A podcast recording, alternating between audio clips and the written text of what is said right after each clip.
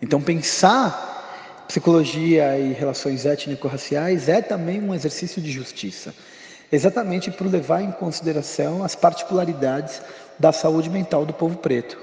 Então, entender como é que essa subjetividade ocorre, compreender o papel da história na construção dessa subjetividade é algo que diz respeito a todos nós.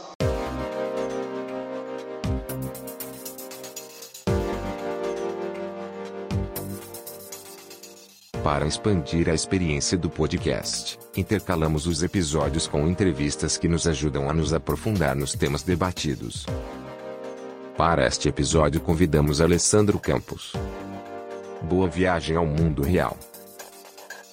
Eu sou um professor, um educador, eu sou psicólogo, eu sou capoeirista, eu sou o pai do Zuri, eu sou o marido da Ana Paula, eu sou um homem negro que está aqui caminhando nesse mundão também, tentando se cuidar, tentando aprender, tentando cuidar, tentando ensinar, tentando compartilhar aí um pouco dessa, dessa jornada aqui da vida. Hoje a gente está com o Alessandro, que é um dos psicoterapeutas do Instituto AMA, que é especializado em psique negritude. A gente acredita que esse recorte é extremamente importante e atual e vai com certeza trazer mais profundidade para a nossa discussão nesse projeto. Alessandro, primeiro obrigado pelo seu tempo e a gente queria começar perguntando sobre as especificidades dessa afropsicologia.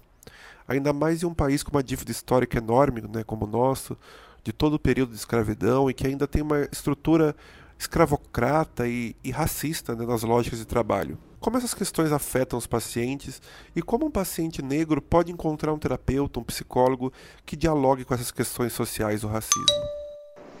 Bom, quanto à sua a sua questão envolvendo o que você está chamando de afropsicologia, e é interessante que você o chame assim, porque a gente pode ressaltar algumas perspectivas, não é? Dentro das correntes da psicologia, não apenas enquanto escolas, mas também enquanto temas, eu eu tendo a considerar um lugar ao mesmo tempo bastante delicado falar de psicologia e relações étnico-raciais e delicado porque não há um consenso e quando a gente está lidando com algo que não é consenso a gente precisa assumir alguns, alguns riscos e também entender alguns posicionamentos.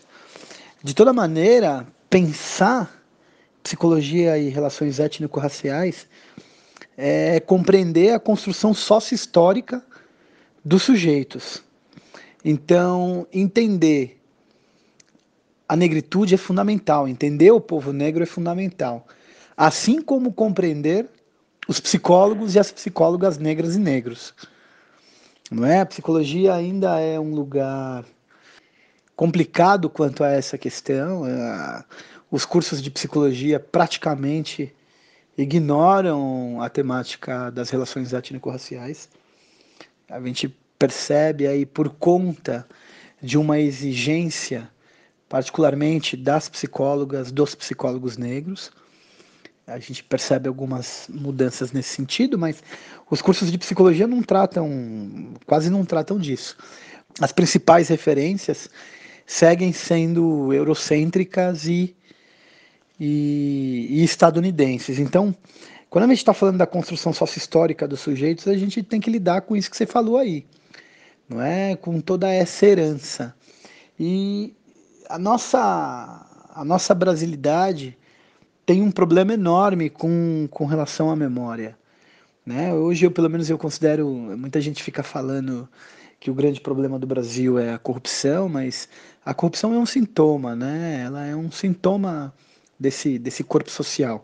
Me parece que o grande problema mesmo que temos e que permanece envolve a memória. Porque se a gente não entende o que foi que aconteceu, a gente também não entende por que, que as coisas acontecem como acontecem.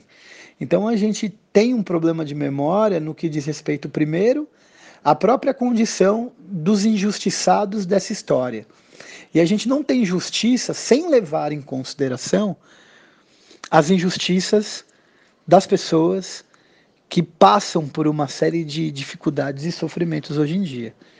Não é? Então, o problema da memória é muito grave no que diz respeito à, à nossa justiça social.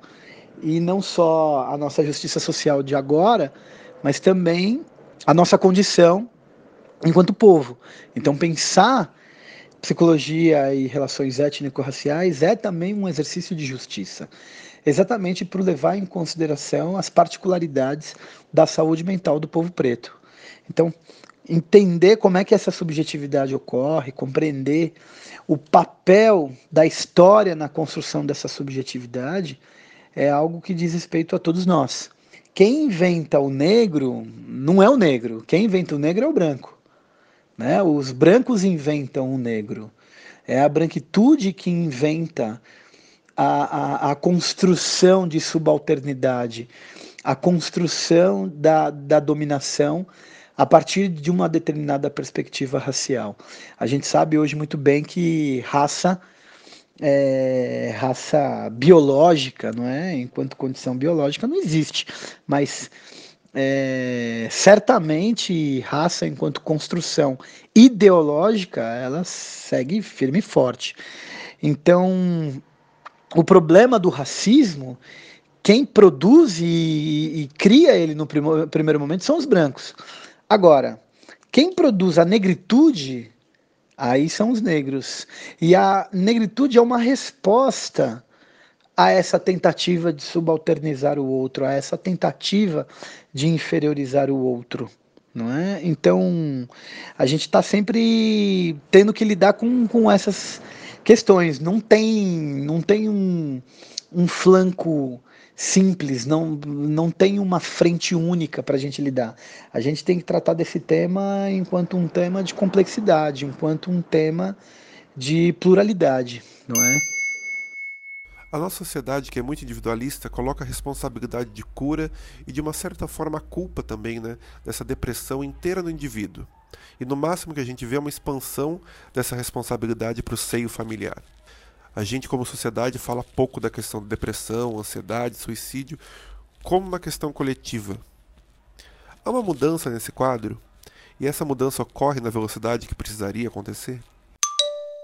Eu penso que essa questão também precisa ser compreendida enquanto contexto, enquanto momento histórico, porque isso que você está falando do individualismo, né, na verdade, isso não, não, não se restringe a não se restringe a Brasil, né? Isso se restringe ao Ocidente.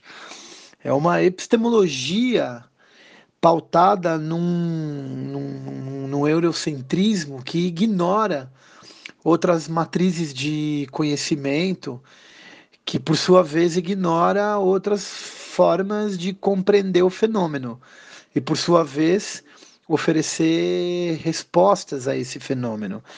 Porque quando a gente está falando de saúde mental, quando a gente está falando de sofrimento psíquico, é, eu não tenho dúvida a respeito de, de, de, de parte dessa natureza.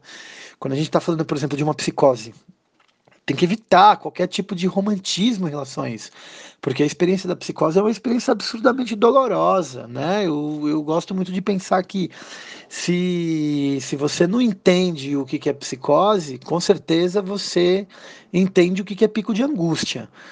E para você entender essa experiência da psicose num paralelo talvez possível, é só pensar como é que a gente vive os nossos picos de angústia. Não tem, não tem lugar fácil, não tem lugar tranquilo.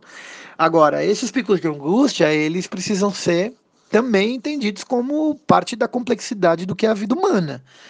Não é? Porque falar de sociedade brasileira também me parece um problema, também me parece bastante difícil o que, que é a sociedade brasileira, né? O que, que significa a sociedade brasileira? Porque no que diz respeito às maneiras de entender o sofrimento mental, isso que talvez seja a sociedade brasileira oferece respostas absurdamente variadas. Por exemplo, a gente entende uma psicose enquanto observação do comportamento. É assim que a gente elabora um diagnóstico, observando o comportamento. Não tem uma mensuração, não tem um exame laboratorial, não é nada disso que vai que vai dizer a respeito dessa dessa condição. Agora, é, se você manifesta, por exemplo, alguns desses sintomas e você faz parte de uma comunidade religiosa, essa comunidade vai oferecer uma resposta para isso. Se você poder, por exemplo, se você descrever, ah, eu estou ouvindo vozes, eu estou vendo vultos, ah, eu sinto uns calafrios, eu sinto. Essa, essa comunidade religiosa vai, vai oferecer um entendimento disso. Né? Agora, se você vai num, num por exemplo, né, num, num, psiquiatra ortodoxo, ele também vai te dar outro entendimento disso, que provavelmente são bastante distintos. Isso não significa que essas coisas sejam é, é, é, contraditórias, que essas coisas não possam se completar, complementar. Então, falar de sociedade brasileira é falar de uma pluralidade que vive os fenômenos do sofrimento de maneira muito distinta. A sociedade brasileira não entende de maneira única o que significa o sofrimento mental. O que significa, por exemplo, né, a depressão aí, né, de alguma forma como você sinalizou. Mas eu concordo, eu concordo que essa perspectiva é, individualista ignora a singularidade das pessoas, ignora a individualidade das pessoas no que diz respeito à sua forma de vivenciar isso. Porque eu, pelo menos, entendo que boa parte dos fenômenos é, do transtorno mental, desse sofrimento, ele tem também a sua construção social. Não é que é uma coisa ou outra coisa. Essas, isso vai em paralelo. Existe a singularidade da pessoa, existe essa individualidade e, ao mesmo tempo, existe esse corpo social. E existe esse momento histórico. Numa cidade como São Paulo, né, é praticamente impossível alguém, hoje em dia, é, não experimentar situações de crise existencial, de sofrimento mental, de esses picos de angústia. Não tem como alguém na cidade de São Paulo, nesse estilo de vida, né, não, não produzir isso. Então, esse corpo social numa metrópole como São Paulo vai, evidentemente, produzir é, é, inúmeros sofrimentos. Por quê? Porque ele favorece a fragmentação social, é, o estilo de vida que a gente tem nas grandes metrópoles favorece é, o não pertencimento, favorece o não entendimento de onde viemos, onde estamos, para onde, onde a gente vai. É, é um imediatismo absurdo, né? E aí, não só, é, como eu disse anteriormente, a perspectiva ocidental se torna uma, um, um, um problema, porque tende, ser, tende a ser hegemônica, se pretende ser hegemônica, como o capitalismo nas suas, nas suas inúmeras é, possibilidades também vai produzindo isso. A, a máxima o lucro ou as pessoas já está respondida. Né? Numa cidade como São Paulo, numa cidade como o Rio de Janeiro, é, no que diz respeito à estrutura desses lugares, todo mundo está aqui para virar óleo para máquina, todo mundo está aqui para ser para ser extraído e virar suco para esse negócio. Então, a gente precisa caminhar também numa perspectiva é, é, do cuidado da singularidade e do cuidado da coletividade para poder dar conta disso. Porque senão a gente começa a ficar realmente capturado pelo, pelo desespero, né? A gente começa a ficar capturado pela perspectiva de que, olha, o mundo foi assim, é assim, continuará sendo assim. E é mentira, né? A vida que se tem hoje nem sempre foi assim e certamente nem sempre será. Então a gente precisa entender que precisamos nos cuidar individualmente e também coletivamente, porque não adianta nada eu ficar pensando na minha saúde mental, no meu bem-estar, quando eu estou cercado de pessoas que estão sofrendo, né? Não, não faz muito, não faz muito sentido promover saúde na, na, na, na sua dimensão exclusivamente individual, né? De novo, a singularidade de cada um vai entender como pensar saúde.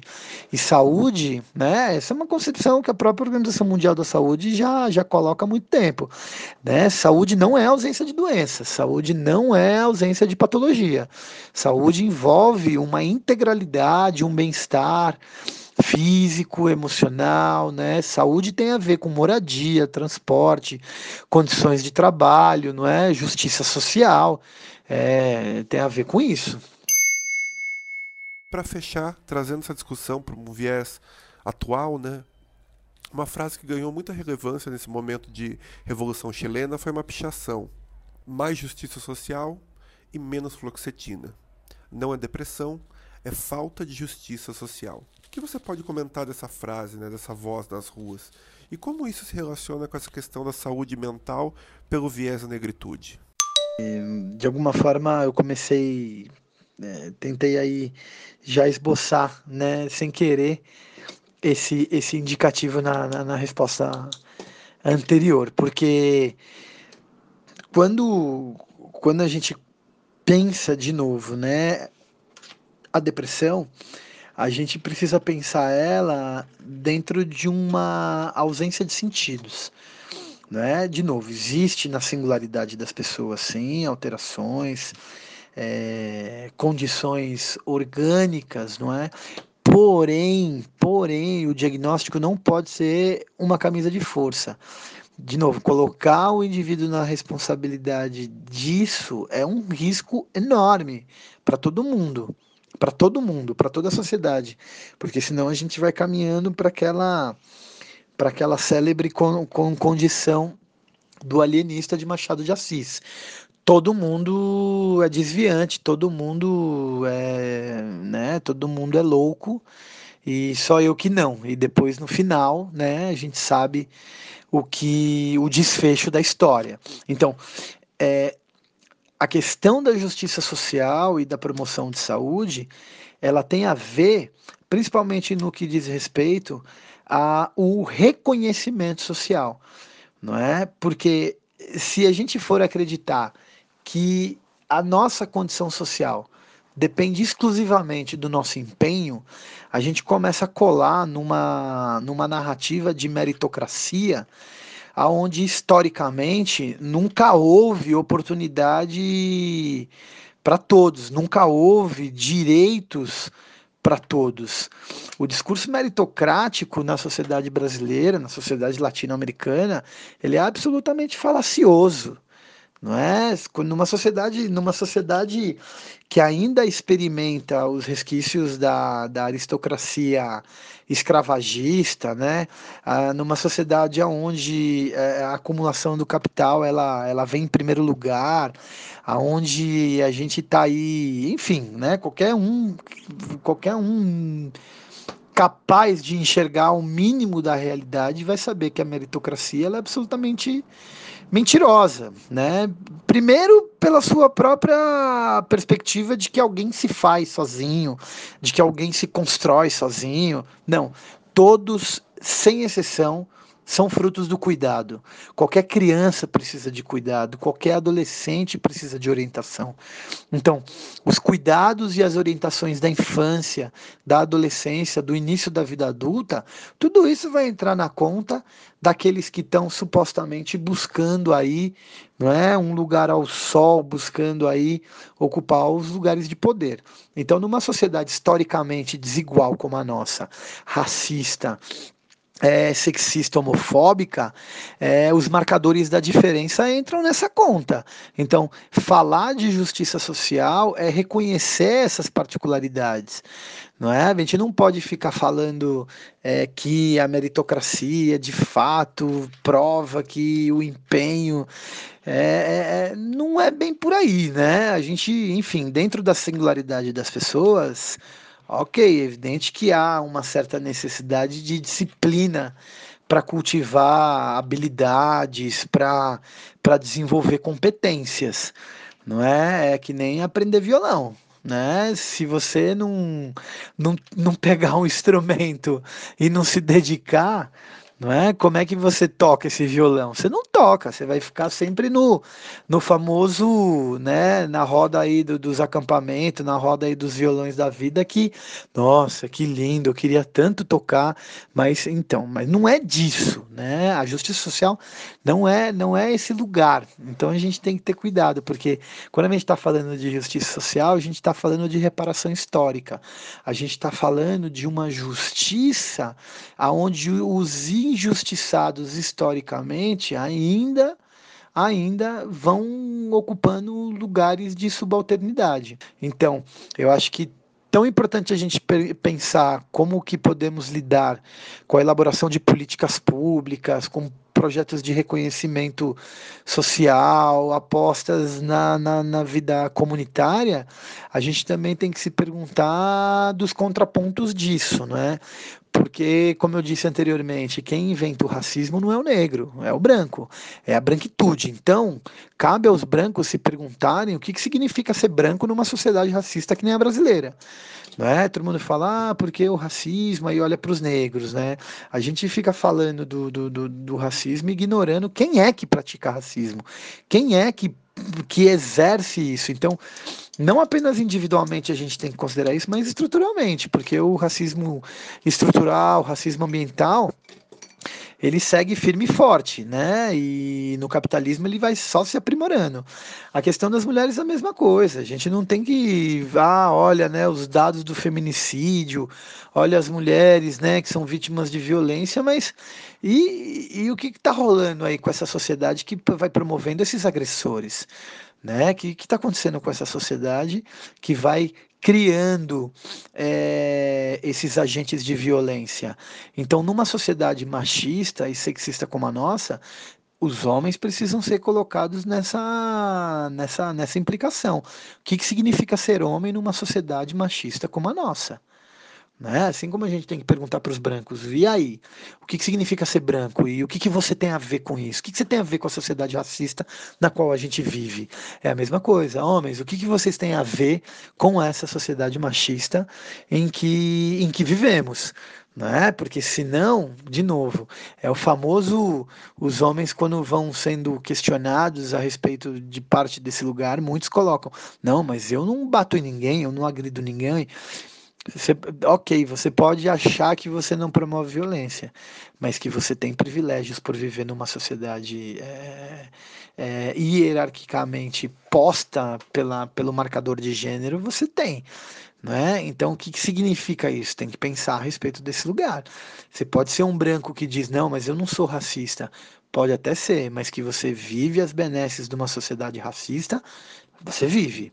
Não tem como nenhum branco não ter privilégio numa sociedade racista, ainda que seja um branco antirracista, não é? Um branco que pense nessas questões e que tenha uma, uma, uma autocrítica é, a respeito do lugar que ocupa numa sociedade que, que coloca esses marcadores, certo? Então eu acho que essa frase do Chile invoca isso para gente, né? Certamente, quando a gente tem justiça social, né? A gente tem aí uma, uma, uma felicidade mais, mais compartilhada, né? Quando a gente tem justiça social, a gente tem um corpo saudável no que diz respeito à sua capacidade de ser criativa, a sua capacidade de regenerar, a sua capacidade de produzir resiliência, sua capacidade de gerar coisas é, vamos dizer assim, mais interessantes, né? A justiça social é sempre propositiva, exatamente porque ela evita o egoísmo, ela evita é, o individualismo no que diz respeito a as suas, as suas aspirações, não é? Então, certamente a, a, a vida compartilhada ela possibilita a gente entender melhor o que, que a gente está fazendo por aqui, o que, que a gente está fazendo com os nossos com os nossos planos, os nossos projetos, né? Então, eu acho que o que está rolando no Chile é um, é um, é um fôlego de esperança aí para América Latina inteiro, né? Acho que é uma, é uma aprendizagem para a gente entender que a gente precisa fazer apostas nas nossas comunidades e não em governos, que a gente precisa cuidar do nosso povo e não e não de partidos, né? Então o Chile coloca para nós aí, né, um, não só um, um, fôlego, mas um novo entendimento de que as pessoas podem podem ser donas da sua própria vida, né? É, as pessoas quando vão, vão construindo consciência, tomando consciência do seu papel histórico e político, vão fazendo da sua própria jornada, da sua própria vida, é, um, um, novo modo de, de se relacionar. Então, viva o povo chileno, né? Viva o povo chileno de fato. Viva aí o que está acontecendo em vários outros lugares e vivam as nossas comunidades, né? Eu acho que a gente tem muito problema no Brasil, mas a gente tem muita coisa boa no Brasil também, cara. O Brasil é um lugar fenomenal, o Brasil é um lugar é, sensacional em muitos sentidos, né? De uma diversidade, de uma riqueza, de uma, de uma produção também de, de, de de, de compreensão ímpar, exatamente por conta dessa matriz africana, exatamente por conta dessa matriz indígena. Dá uma olhada o que, que são os terreiros, dá uma olhada o que, que são é, os conhecimentos é, dos pajés, né, do conhecimento dos griots, das mestras de cultura popular. Tá aí, tá aí, para quem quiser, né? É só chegar, é só apoiar, é só fortalecer e entender que, que tudo isso é nosso, né? Então, viva a nossa cultura popular, que está cheia de saúde e vida, apesar dos pesares, né?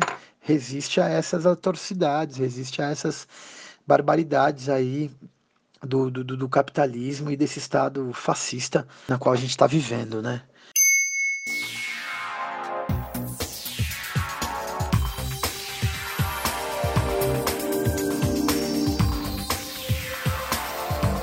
O projeto Pensamentos Recorrentes é um mix de entretenimento e educação, focado em expandir o debate sobre depressão, ansiedade e suicídio. Acesse gira.guru barra Júlia. E veja os episódios e entrevistas disponíveis.